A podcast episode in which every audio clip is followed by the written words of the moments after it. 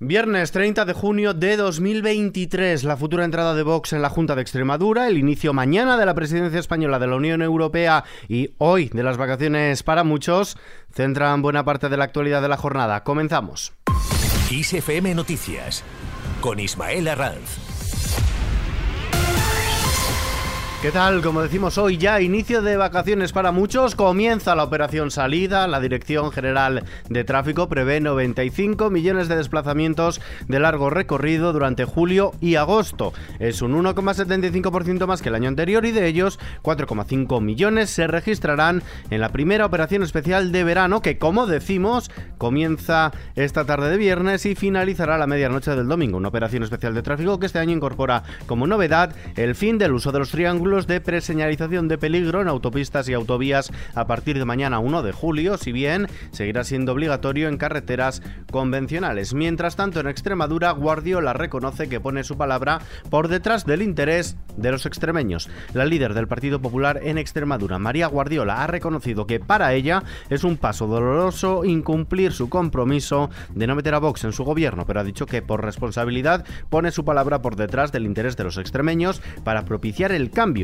por el cual los ciudadanos apostaron en las elecciones del pasado 28 de mayo. Soy muy consciente de la excepción que puede generar en muchos extremeños o en muchos españoles, pero eh, quiero poner el interés de Extremadura y todo ese proyecto que hemos diseñado para transformar esta región por encima de mi propia palabra. Yo eh, creo que es preferible que me frustre yo a que se frustre el futuro de los extremeños.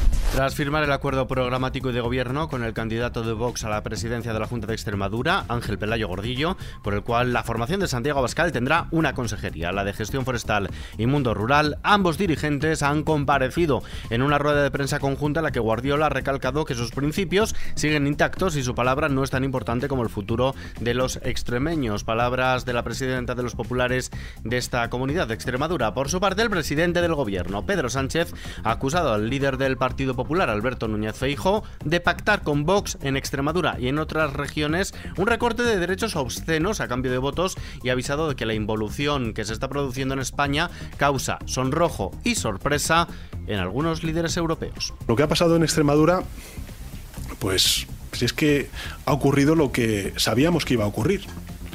Uno, que allí donde pueda gobernar, porque den los números, el Partido Popular y Vox, gobernarán.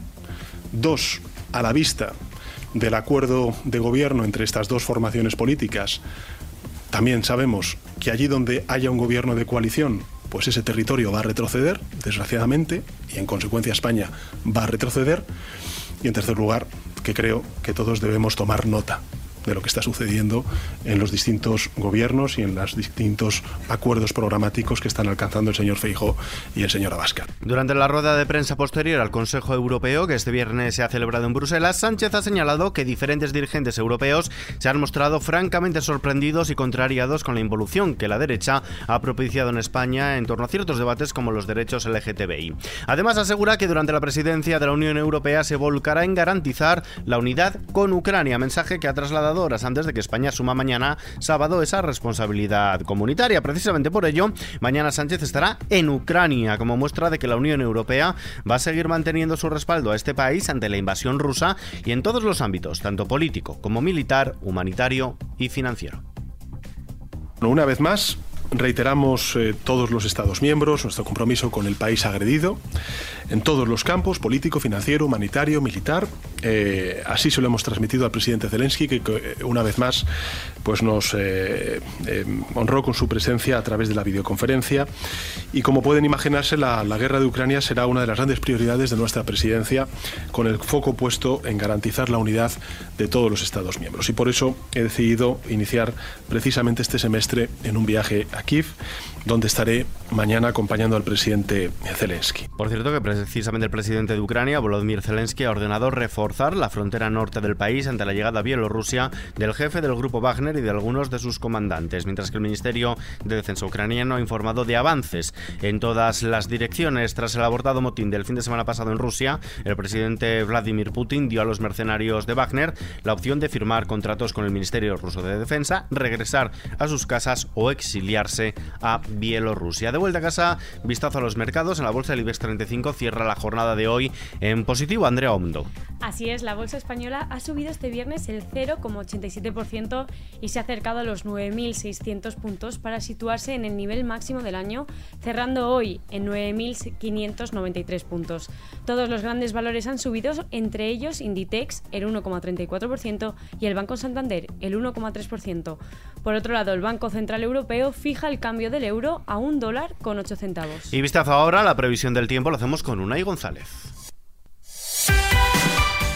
Mañana sábado habrá una baja probabilidad de algún chubasco localmente fuerte en Baleares y en el este de Cataluña al principio de la jornada. No se descartan los bancos de niebla matinales en el entorno de Alborán o de las zonas de la sierra del extremo norte peninsular. Las temperaturas serán significativamente altas en el valle del Guadalquivir y las mínimas aumentarán en la mitad noroeste peninsular y descenderán en el resto de España. Además, habrá intervalos de viento con rachas muy fuertes en el Ampurdán y en Canarias. Terminamos.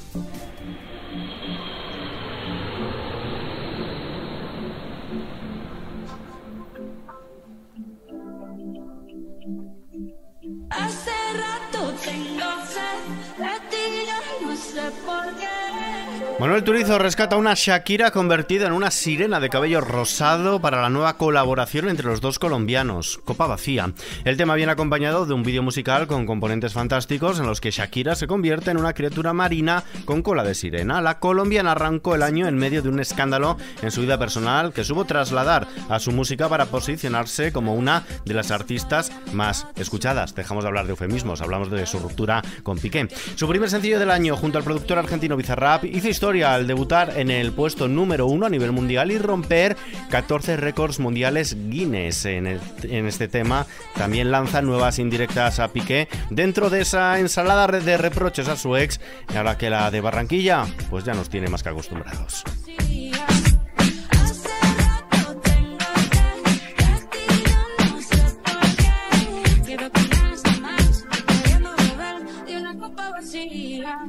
Al ritmo de Shakira nos despedimos por hoy, pero la información continúa puntual a su cita cada hora en los boletines de XFM y aquí en nuestro podcast XFM Noticias. Paula San Pablo en la realización, un saludo de Ismael Arranz, hasta la próxima, buen verano.